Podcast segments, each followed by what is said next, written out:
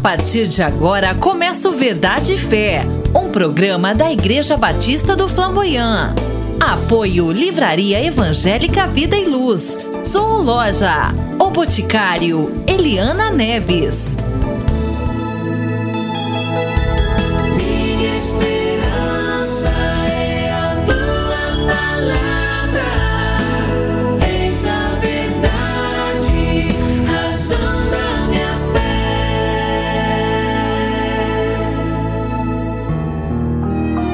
Ouça agora uma mensagem bíblica pelo pastor Sandro Reis, em um dos nossos cultos na Igreja Batista do Flamboyant.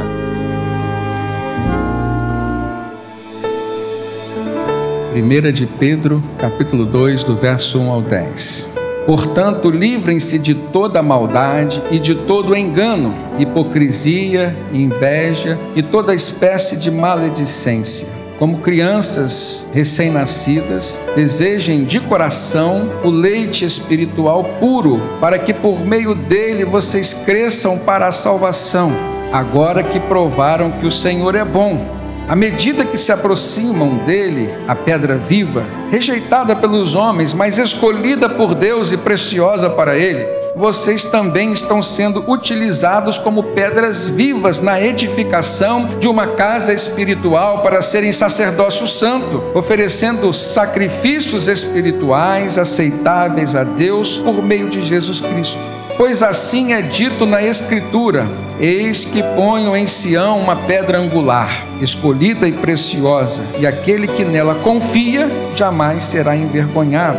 Portanto, para vocês, os que creem, esta pedra é preciosa, mas para os que não creem, a pedra que os construtores rejeitaram tornou-se a pedra angular, e pedra de tropeço, e rocha que faz cair, conforme as Escrituras já diziam. Os que não creem tropeçam, porque desobedecem à mensagem para o que também foram destinados.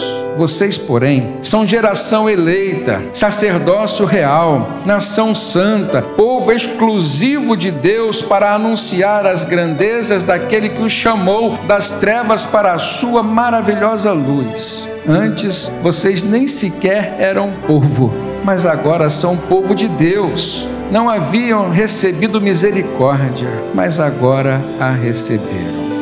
Certamente que este texto nos remete a diversas mensagens, alguns pontos importantes que nos remetem também a momentos que nós enfrentamos na nossa vida. Mas as últimas frases aqui do apóstolo Pedro nos fazem pensar realmente em quem somos, em quem éramos e em quem nós devemos ser. Ele chegou a dizer assim: ó, antes vocês nem eram um povo, vocês não tinham uma identidade, mas agora vocês são povo de Deus. Antes vocês não tinham alcançado misericórdia, mas agora vocês têm. Então houve uma mudança, houve uma transformação. E essa mudança e essa transformação não foi física, não foi geográfica, não foi política, ela foi uma mudança, uma transformação espiritual na vida do povo de Deus, na vida de quem buscou e confiou no Senhor. O apóstolo Pedro, quando escreveu esta carta, irmãos, ele a direcionou, certamente que inspirado pelo Espírito Santo, para uma igreja que estava passando por perseguição, incompreensões, uma igreja que estava enfrentando possibilidade de dispersão, e essa dispersão, inclusive geográfica, porque a perseguição faz isso, faz muitas pessoas mudarem, e a gente sabe disso muito bem, porque estamos passando por um momento que está se finalizando dessa pandemia, em que muitas pessoas se distanciaram muitas pessoas ficaram pelo meio do caminho, outras estão regressando, mas o distanciamento aconteceu em diversas áreas da nossa vida, tanto físico quanto emocional. Quantas pessoas deixaram de se relacionar com outras, deixaram de se alegrar com outras, deixaram de chorar com outras, deixaram de orar por outras por conta desses dois anos de pandemia que nós enfrentamos. Naquele tempo a pandemia tinha outro nome, era perseguição religiosa, no tempo do apóstolo Pedro. Era batalha espiritual e o povo precisava ser fortalecido. E nós temos aprendido que uma das coisas que nos fortalece é a certeza da presença de Deus através do Espírito Santo em nós.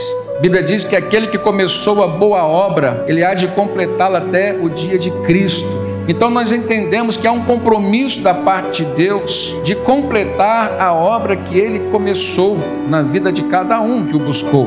E essa ação de Deus, irmãos, ela é contínua. Nós somos uma obra em andamento. Mas houve um momento em que a nossa identidade foi transformada.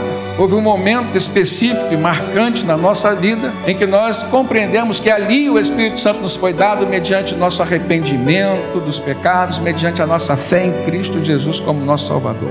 Daí em diante, nosso nome passou a ser cristão, seguidores de Cristo Jesus, discípulos de Cristo Jesus. E essa é a pauta abordada pelo apóstolo Pedro neste trecho da sua carta essa nova identidade. Porque quem está passando por dificuldade, quem está enfrentando momentos difíceis na sua vida, tribulações, sabe a importância que se tem uma mudança que já aconteceu, que causou transformações e essas transformações impuseram segurança. Qual é a segurança que eu tenho hoje, entre tantas outras? Que Deus está comigo. Não me importe o que eu venha passar, isso me traz segurança. Davi, lá no Salmo 23, disse o que? Ainda que eu ande pelo vale da sombra da morte, não temerei mal algum, porque tu estás comigo, a tua vara e o teu cajado me consola. Isso é segurança, irmãos. Mas essa segurança, ela começou a ser estabelecida a partir do momento em que uma nova identidade foi criada. E nós vemos essa importância que Deus dá a pessoas que passam por essa transformação. E alguns chegam até ter uma mudança no próprio nome. Deus chamou Abrão para uma nova jornada, uma transformação na sua vida viria de acontecer. E Deus fez o que? Também mudou o seu nome para Abraão. Abrão significava pai exaltado, e Abraão significava em hebraico pai de multidões. Ele que seria alguém que não teria filhos com a sua esposa, no seu próprio casamento, porque Sarai, a sua esposa, era uma mulher estéril. E quando Deus visitou Abraão, visitou também sua esposa e marcou aquele momento com uma nova identidade, com um novo nome. Sarai, que significava minha princesa, e ela seria eternamente uma princesa. Deus a chamou de Sara, que significava mãe de multidões. Ela haveria de dar à luz a um filho que se chamou Isaac, o filho da promessa. E naquele momento começou a nascer o povo que haveria de ser exclusivo para o Senhor, que haveria de dar exclusividade na sua adoração a Deus. Nessa família nasceu Jacó, cujo nome foi muito mal escolhido. Jacó significava usurpador, enganador. A Bíblia diz que ele foi o segundo filho de uma gestação de gêmeos. Ele veio agarrado no calcanhar do seu irmão Esaú, tipo assim, não me deixa para trás. Então, suplantador, mas também tinha esse significado de usurpador, de enganador, e a gente sabe que ele foi isso. Houve um transtorno de personalidade na vida de Jacó e só o Espírito de Deus para fazer aquela mudança. E quando Deus fez a mudança na vida dele, Deus também fez questão de mudar o seu nome para Israel, que significava príncipe de Deus, aquele que lutou com o Senhor, que não desistiu da sua bênção. Olha como que Deus sempre deu valor a essa mudança de nome, essa mudança de identidade, de forma que viesse a marcar a vida das pessoas. Tanto que no Novo Testamento, o apóstolo Paulo, ainda chamado de Saulo, ele quis fazer na sua própria vida uma mudança de nome a partir do reconhecimento de uma mudança na sua própria identidade. Não foi Deus quem mandou Paulo mudar seu nome, ele mudou por livre e espontânea vontade e por uma questão estratégica também. O nome Saulo vinha do nome Saul no hebraico. E Paulo tinha sido escolhido por Deus para ser um embaixador de Cristo em meio aos gregos, em meio aos romanos. Então ele escolheu um nome que tinha a mesma fonologia, vamos pensar assim, mas que tinha um significado diferente. Saulo mudou para Paulo, que significava pequeno. E apesar da grande obra que Deus tinha comunicado, queria fazer na sua vida, ele fez questão de dizer para si mesmo e para as pessoas que ele seria sempre o pequeno homem de Cristo Jesus, o Paulo, o menor, o pequeno. Perceberam a ideia, irmãos? A gente tem que escolher um momento para marcar mudanças na nossa vida. E a mudança mais importante que pode acontecer na vida de alguém é a mudança de uma nova identidade causada pela presença do Espírito Santo que nos é dada mediante a nossa conversão. Mas há outras mudanças de identidade que a gente precisa rejeitar. E a Bíblia nos mostra que o diabo ele tenta de diversas formas causar uma instabilidade espiritual na nossa vida. Lá no Antigo Testamento houve um jovem chamado Daniel, que quando foi levado cativo para a Babilônia, um outro povo, uma outra cultura, uma outra religião, teve o seu nome mudado para Beltesazar. E todo nome bíblico que termina com El diz respeito a Deus. Então Daniel era um nome que remetia ele à pessoa de Deus. Daniel significava Deus é meu juiz. E de repente, numa outra nação, num outro povo, num outro contexto, ele tem o seu nome mudado para Beltesazar, que significa o depositório dos segredos de Bel, que é um outro deus pagão dos povos babilônicos. E ele rejeitou aquilo. A primeira ação dele foi assim: Eu não vou participar do banquete do rei. Eu não quero esquecer de onde eu vim. Eu não quero esquecer das minhas origens lá na presença do meu Deus, do Deus a quem eu servia, do Deus a quem eu sirvo, do Deus a quem eu quero continuar servindo sempre. Outros três colegas dele, Ananias, Misael e Azarias, todos também tiveram seus nomes mudados, irmãos. E olha só, Ananias, que significa o Senhor mostra graça. Ele teve o seu nome mudado para Sadraque, que significa comando de Acu, uma divindade babilônica.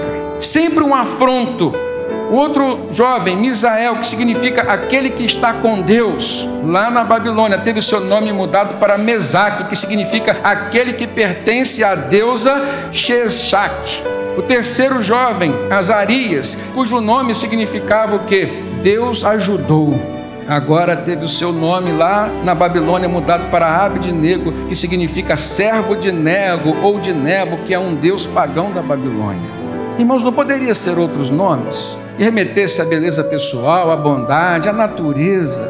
Mas a gente vê aqui uma batalha espiritual enorme, no sentido de mudar a identidade que nasce da fé das pessoas.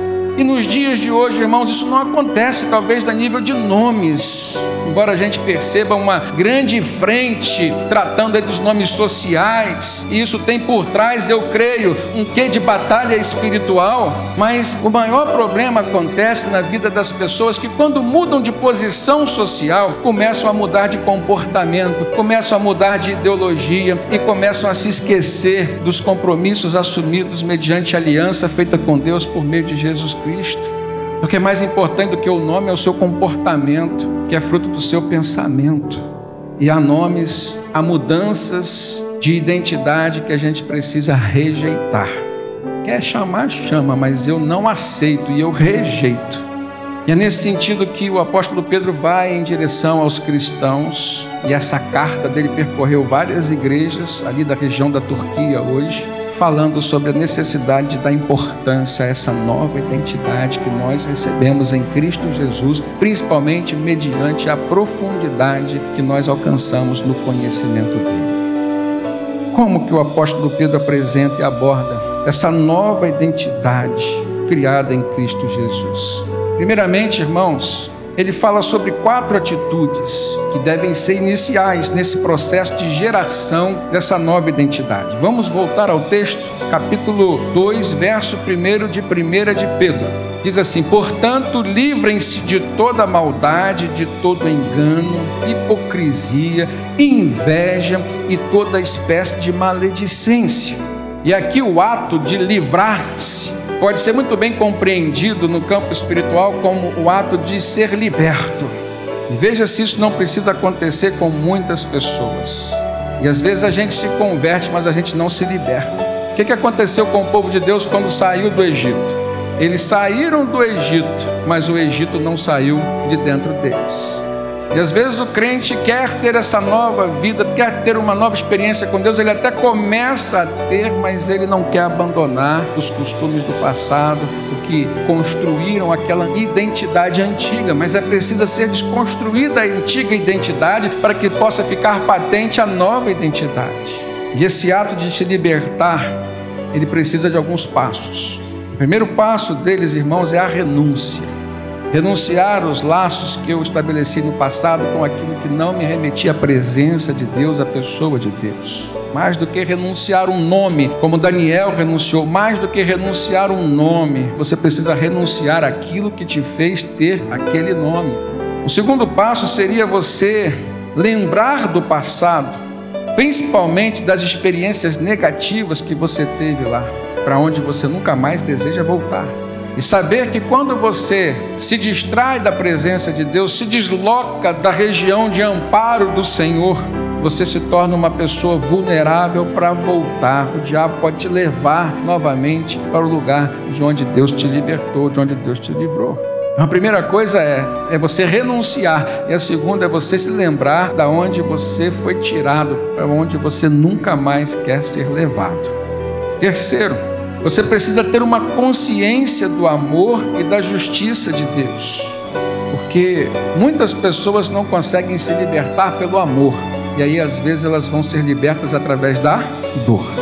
Então, tenha consciência do amor de Deus, para que você não seja necessário a agir com medo, com temor da dor que pode ser causada na sua vida, pelo fato de você estar distante do Senhor.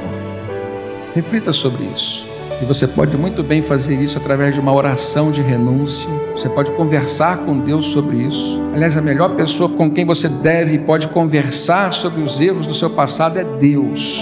Converse com Ele. Renuncie tudo isso em oração. Segundo, você precisa se lembrar daquelas experiências negativas que você teve. Senhor, não quero mais voltar para lá, eu preciso estar na tua presença sempre. Terceiro, você precisa ter consciência desse amor de Deus, mas sobretudo da justiça dele. E quarto, você precisa ter certeza de que você quer permanecer no caminho certo, no caminho do Senhor, mesmo que ele seja estreito. E é por isso que Jesus fez questão de dizer: porfiai por entrar pela porta estreita, porque largo é o caminho que conduz à perdição. E às vezes eu percebo na nossa caminhada cristã, e isso é com todas as pessoas, irmãos, um desejo, né, quase que uma tentação de pegar um atalho, de querer uma estrada mais ampla, mais bem pavimentada mas normalmente não são esses os caminhos e nem são essas as portas que Deus abre para nós. E o crente precisa ter consciência disso. Olha, eu preciso renunciar também às facilidades, principalmente aquelas que me trazem risco ou que poderão me trazer algum tipo de risco para minha integridade espiritual, que poderá comprometer a presença de Deus comigo autor aos Hebreus, lá no capítulo 12, verso 1, diz assim: Portanto, também nós, uma vez que estamos rodeados de tão grande nuvem de testemunhas, livremos-nos de tudo que nos atrapalha e do pecado que nos envolve e corramos com perseverança a corrida que nos é proposta. E ele diz assim: tendo os olhos fitos em Jesus, o Autor e Consumador da nossa fé. Amém, irmãos? Então, se você quer correr com perseverança, primeira coisa que você precisa fazer é se livrar de tudo que é embaraço, de tudo que é atrapalho. E segundo, manter os seus olhos fitos em Cristo Jesus, Ele é o nosso alvo. O próprio Jesus falou o quê? Que aquele que põe a mão no arado e olha para trás, não é apto para continuar, para estar no reino de Deus. O apóstolo Pedro então aborda essa necessidade de nos livrarmos de alguns costumes, de alguns sentimentos e algumas atitudes que são da identidade antiga nossa, que não pertence a essa nova identidade cristã que nós temos. Mas a segunda atitude, e são quatro, Pedro diz temos que desejar de todo o coração o conhecimento de Cristo como sendo um alimento espiritual para a nossa vida. Olha no verso 2: Como crianças recém-nascidas, desejem de coração o leite espiritual puro.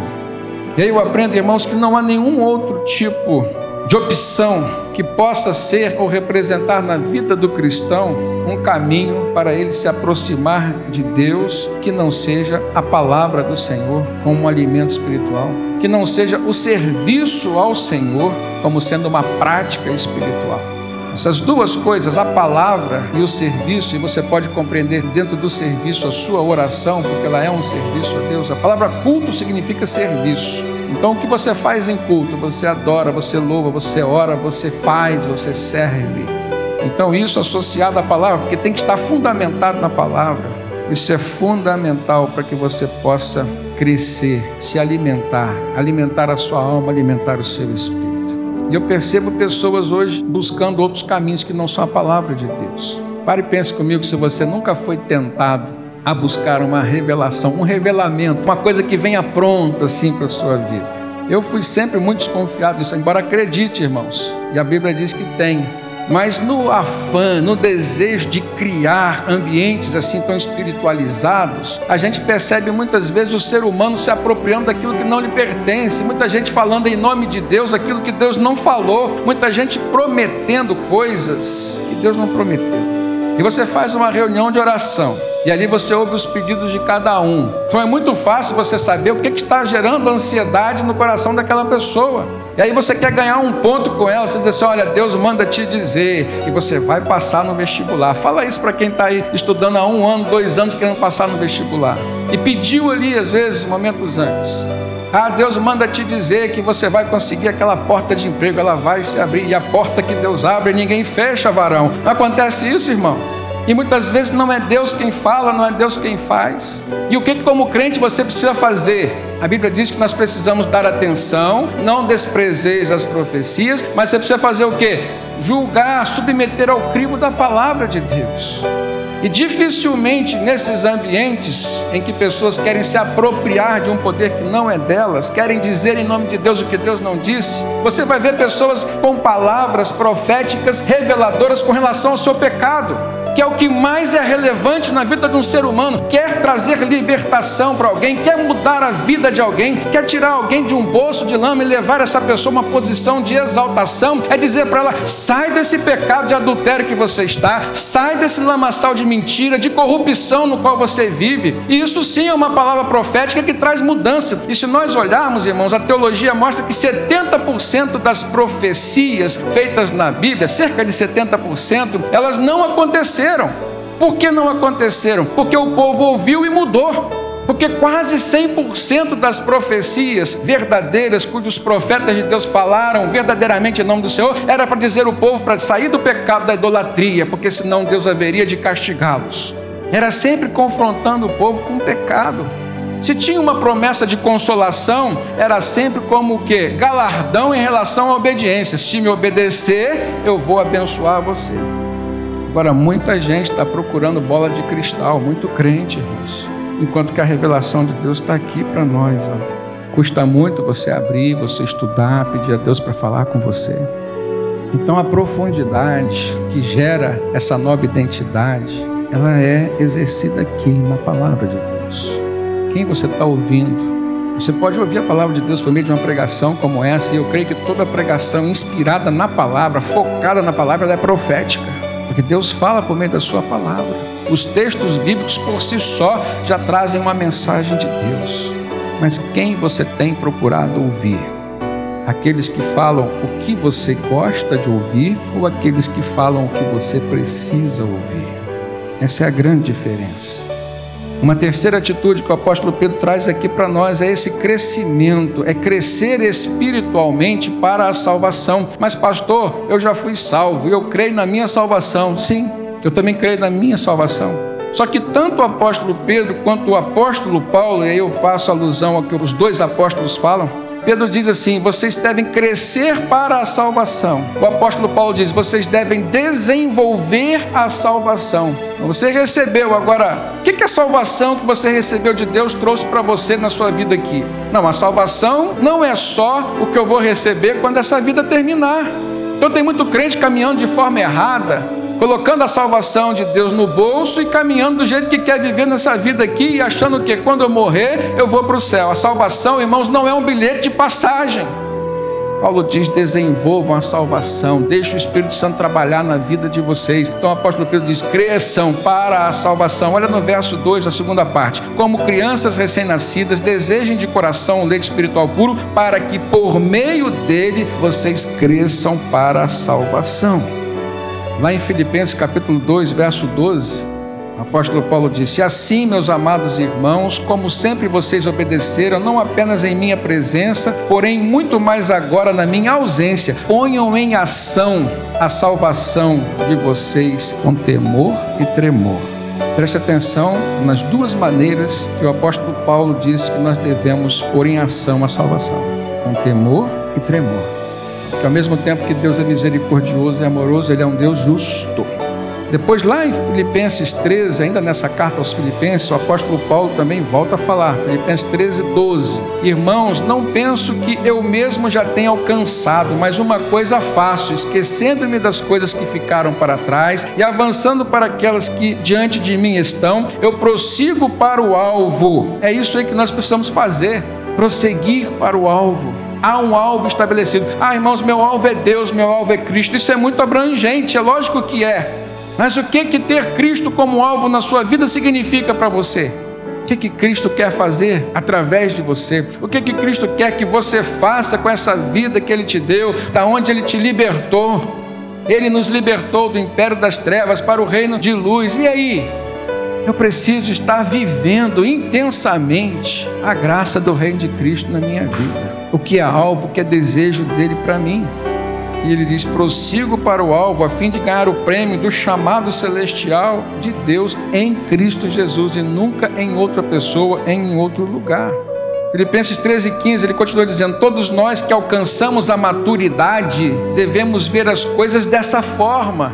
E se em algum aspecto vocês pensam de modo diferente, isso também Deus lhes esclarecerá. Olha que coisa linda. Ele foi até onde o ser humano Paulo pôde ir. Agora, dali para frente, é com você com Deus, Deus vai te esclarecer. Então, Deus usa seu irmão, Deus usa seu pastor, Deus usa seu líder, Deus usa seu cônjuge, e mas chega um momento que é você que tem que ter essa consciência e esse desejo de receber de Deus o que Deus quer te dar, de abrir sua mente para o novo que Ele quer te dar. Irmãos, muita gente quer o novo, quer algo novo, mas não quer pagar o preço para se alcançar esse algo novo. O preço de viver essa nova identidade. A quarta atitude que o apóstolo Pedro traz aqui, irmãos, no verso 3, ele diz: Agora que vocês provaram que o Senhor é bom. Em outra tradução, diz assim: Se é que vocês já provaram que o Senhor é bom. E que atitude é essa então? É você provar a cada dia das experiências com a bondade de Deus. É um filme que nos fala muito sobre essa bondade do Senhor. Diz que Deus é bom o tempo todo, o tempo todo Deus é bom. E isso virou até louvor para nós. Mas essa frase, ela nos faz pensar nisso. Você pode dizer com todas as certezas, baseado na sua vida, nas experiências que você teve com o Senhor, que Deus é bom e que Ele é bom o tempo todo. Aí uns dizem assim, mas pastor, eu estou passando por uma tribulação que o senhor nem imagina. E o que dizer, o que pensar? Deus é mau? Não. Pense em Jó. Perdeu tudo. Bens, filhos, saúde. E aí vinha o capetazinho dele, né? Deus não é bom, Deus está sendo mal para você. E aí vem a mulher, e eu vou dizer, aquela mulher foi um instrumento de Satanás na vida do seu marido. Abandona esse seu Deus e morre. E ele fez o quê? Como uma louca falas tu.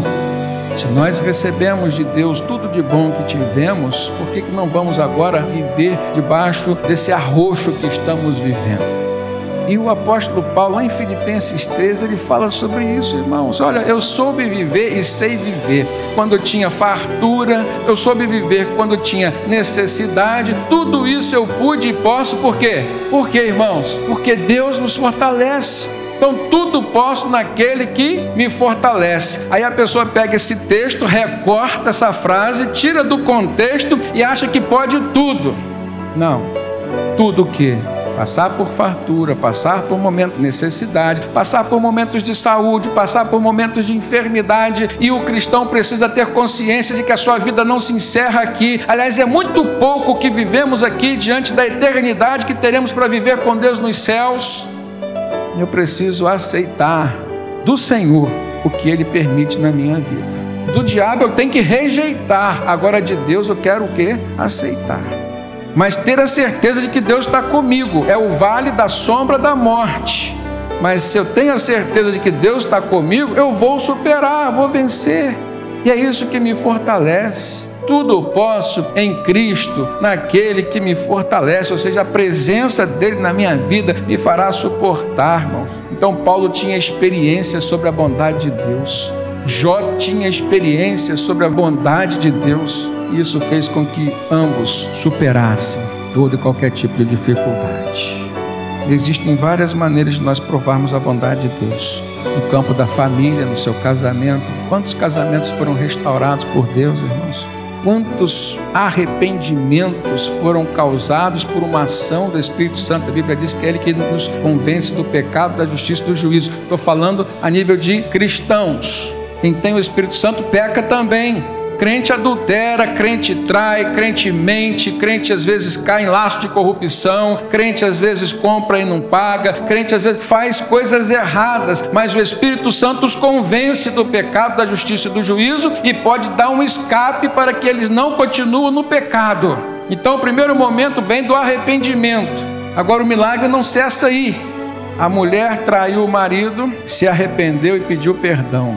O primeiro milagre, o arrependimento. Agora, o maior milagre qual foi?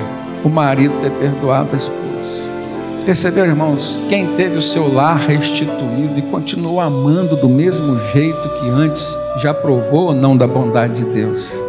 Então, quando a gente lembra disso, e é por isso que o apóstolo Pedro está dizendo assim: se é que vocês já provaram da bondade do Senhor, e uma vez que vocês já provaram, é mais uma razão para vocês permanecerem firmes no Senhor. Essa nova identidade, ela é maravilhosa e ela precisa ser valorizada. Amém, meus irmãos. Está chegando ao final mais uma edição do nosso programa. Obrigado pela companhia e até o próximo Verdade e Fé.